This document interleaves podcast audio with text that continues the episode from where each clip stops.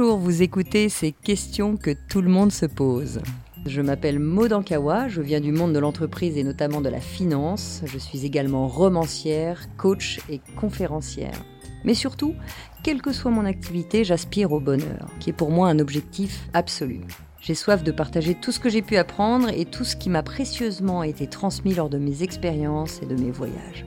Ce qui d'ailleurs a inspiré l'écriture de mes trois romans, devenus aujourd'hui grâce à vous des best-sellers, Kilomètre Zéro, Respire, le plan est toujours parfait et plus jamais sans moi.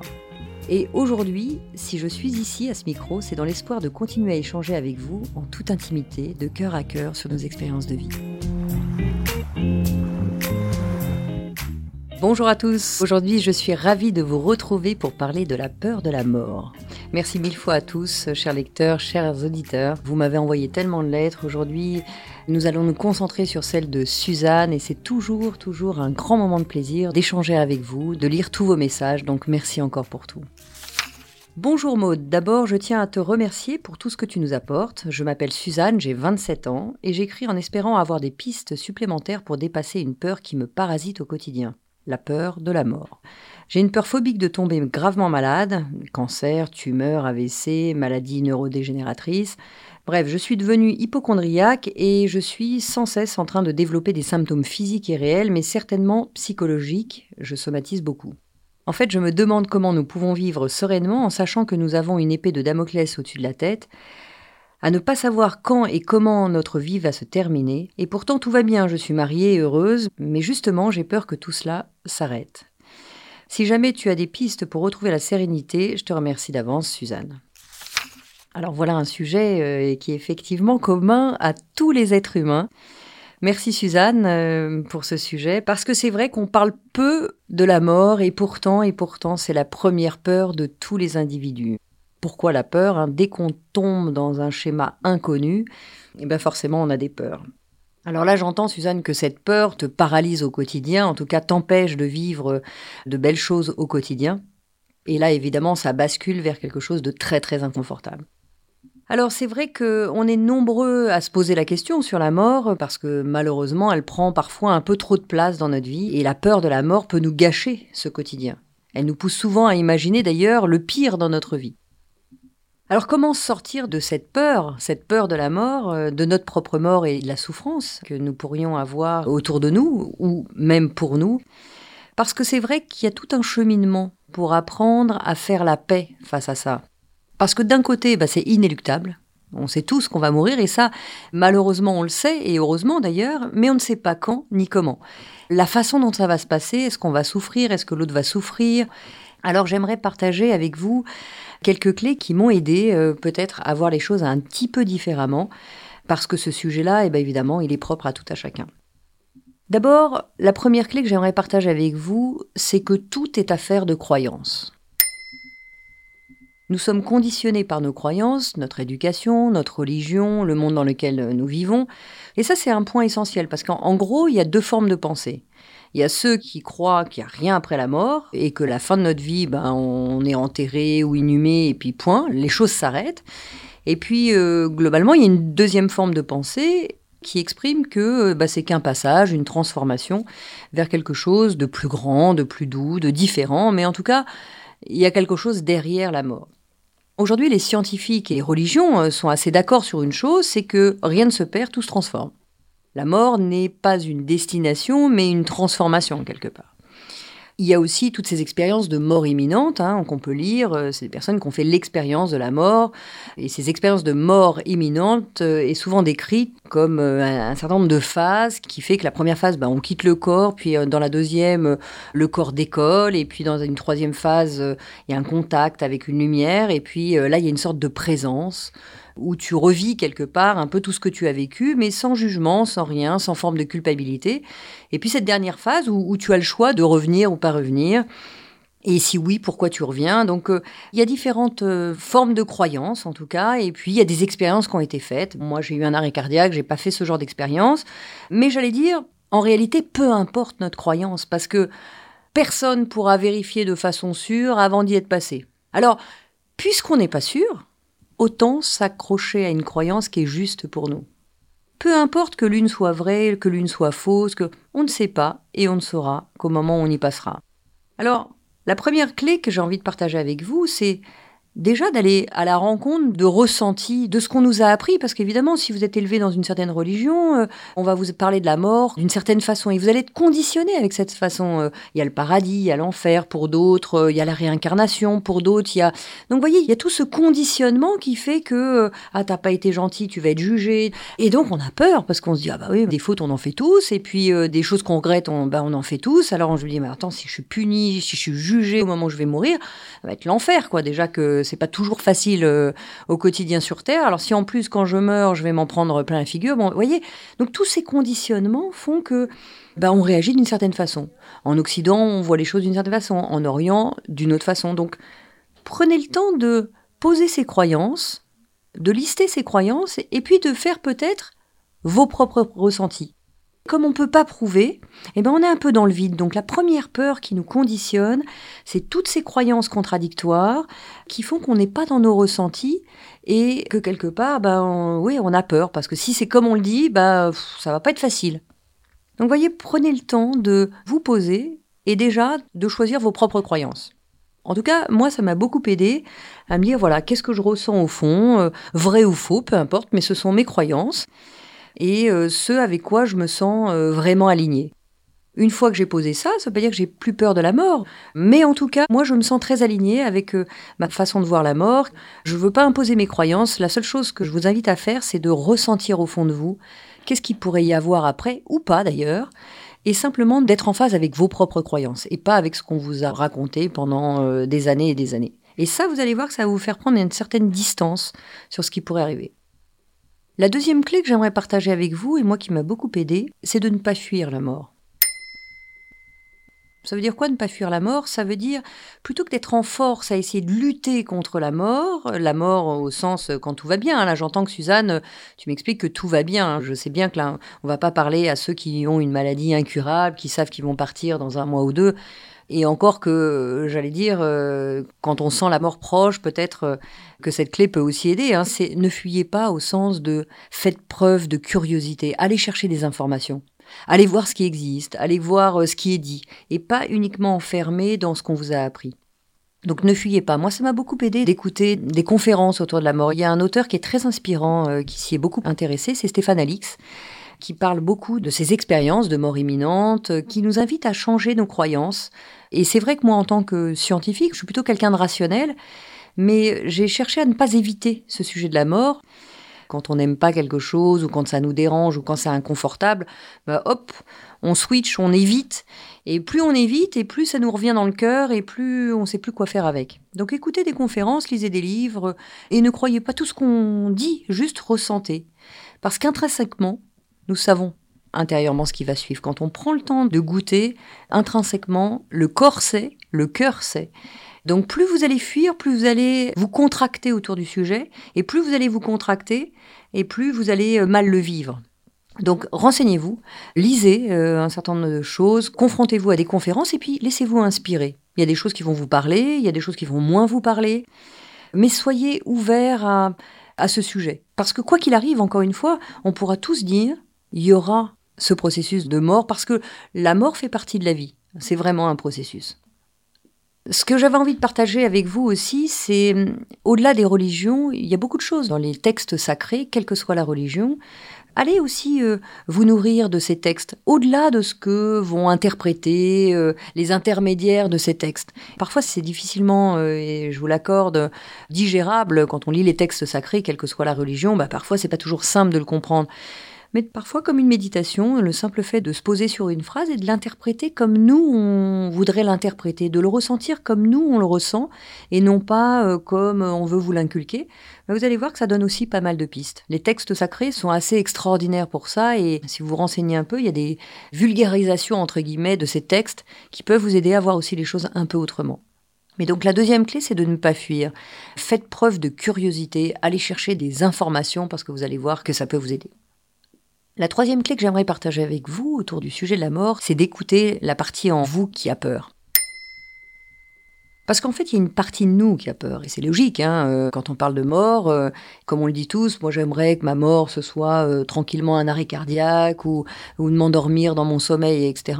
Et puis comme ça, bah, je sens rien parce que au-delà de la mort, ce qui nous fait peur, c'est la souffrance qui pourrait être liée à cette fin de vie, par exemple.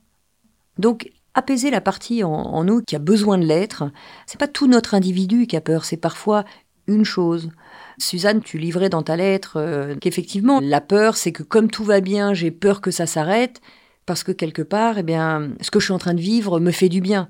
Oui, mais vois bien qu'à la seconde où tu y mets de la pensée, ben finalement, tu n'es plus dans l'instant présent. Et c'est ça qu'il va falloir euh, petit à petit écouter. Écouter la partie de nous qui a peur, c'est se dire, mais de quoi j'ai peur vraiment, là tout de suite? Je suis dans les bras de mon chéri, je suis avec mes enfants, je regarde un beau coucher de soleil, etc. Qu'est-ce qui fait que là tout de suite, il y a une partie de moi qui a peur? Vous allez voir que c'est pas tout votre être qui a peur, c'est juste une pensée qui vient gâcher le moment et qui nous dit oui, mais si tout ça s'arrêtait là tout de suite. Oui, mais ça ne s'arrête pas en réalité. Comment vous pourriez rassurer cette partie de vous qui a peur? Parce que souvent, c'est lié à des événements qui peuvent être parfois euh, traumatisants. Par exemple, moi, c'est un sujet que j'ai longtemps travaillé au moment où ça m'étouffait un peu aussi. Je comprenais pas pourquoi, moi aussi, comme beaucoup d'individus, j'avais peur et ça me prenait euh, d'assaut. Puis ça venait un peu d'un coup sans que j'ai rien contrôlé. Et je me suis rendu compte que c'était lié euh, à un traumatisme chez moi, qui était que bah, je suis arrivée un peu vite après mon frère, hein. je suis arrivée un an après mon frère, et mes parents s'attendaient pas forcément à avoir un deuxième enfant aussi vite.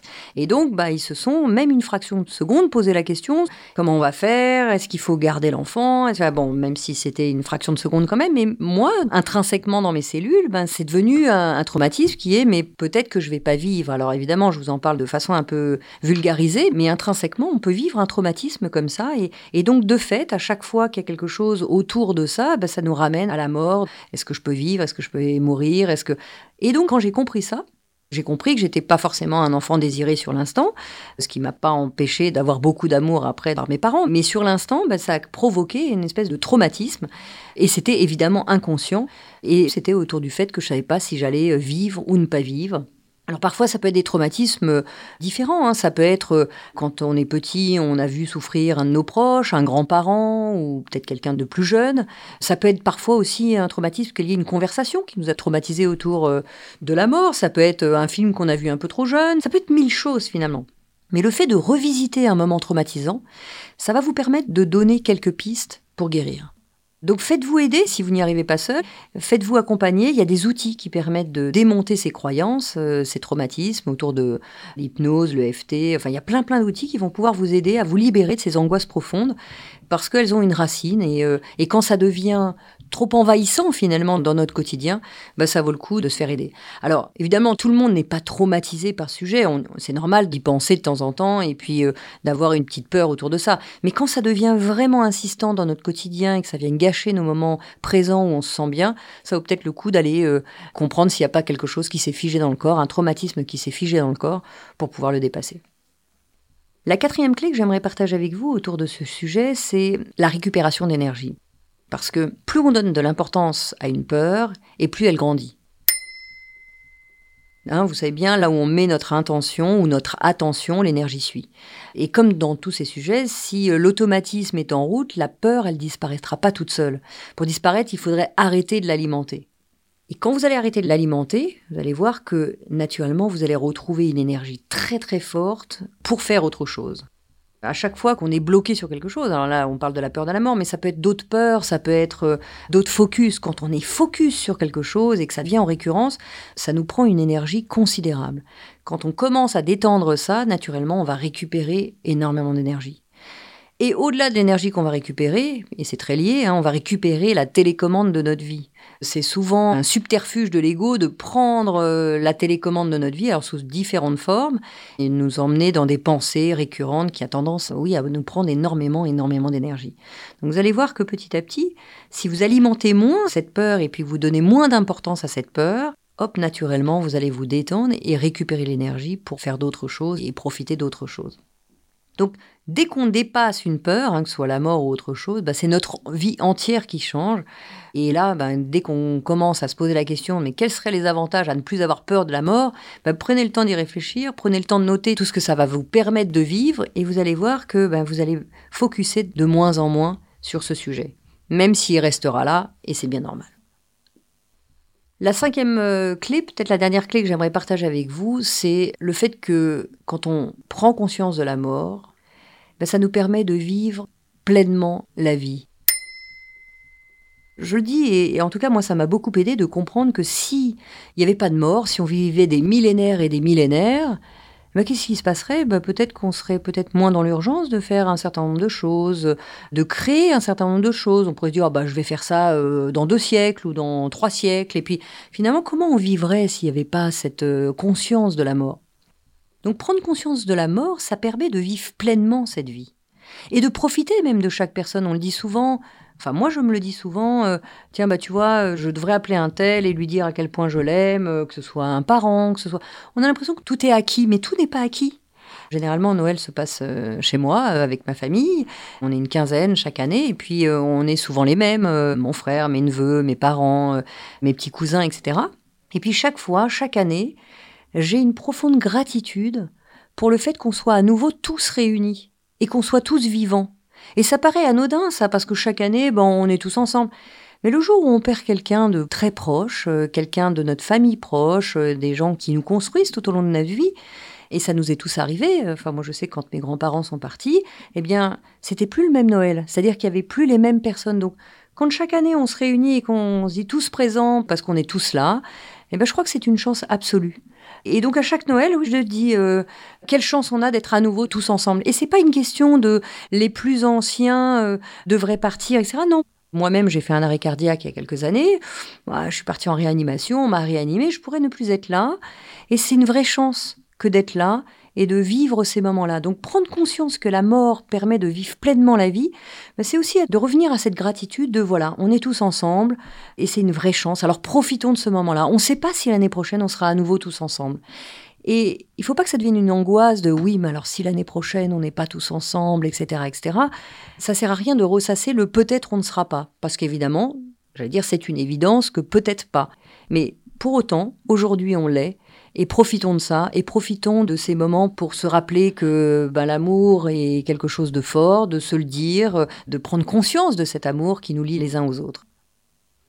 Donc vous voyez, c'est finalement un sujet euh, qui peut faire peur, mais qui nous met dans un contexte de vie bien plus profond, bien plus puissant, bien plus vibrant, si on remet le contexte de la mort au bon endroit. Parce que la mort nous permet de conscientiser à quel point nous avons envie de vivre. Hein, quand on se dit euh, mais moi je veux pas que ça s'arrête ou je veux pas qu'avec un tel ça s'arrête, cette expérience que je suis en train de vivre dans les bras de mon amoureux, de mon amoureuse, c'est quelque chose d'extraordinaire, j'ai tellement peur que ça s'arrête. Bah oui, voyez à quel point ça conscientise cette envie de vivre, cette envie de continuer à vivre un certain nombre de choses. Célébrons, j'allais dire presque la mort autant que la vie, puisqu'elle fait partie intégrante de ce processus.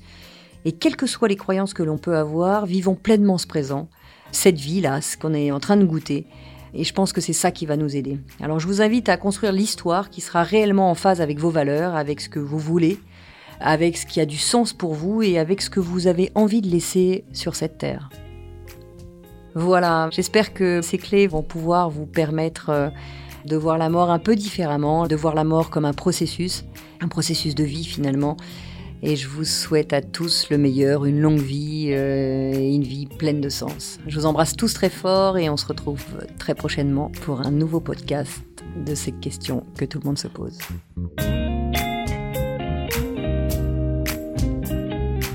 On se donne rendez-vous dans 15 jours pour le prochain épisode de ces questions que tout le monde se pose. Pour être tenu au courant de sa sortie, n'hésitez pas à vous abonner à ce podcast, me suivre sur les réseaux sociaux, sur mon compte Maude Ankawa, ou consulter mon site internet maude-du6 ankawa.com. N'oubliez pas que si vous avez vous-même des questions ou s'il y a des sujets que vous aimeriez que j'aborde dans un futur épisode, vous pouvez m'écrire ou m'envoyer une note vocale à l'adresse podcast.erol.gmail.com. Vous retrouvez toutes ces informations dans le texte de description de l'épisode et je serai également ravie de vous retrouver en librairie avec mes trois romans, Kilomètre Zéro, Respire, le plan est toujours parfait, et Plus jamais sans moi. Un grand, grand merci à mon éditeur Erol de m'accompagner dans mon aventure littéraire et de produire ce podcast. Et cet épisode a été réalisé par Margot Roll et Céline Malvaux de l'atelier ENL et monté par Noémie Sudre.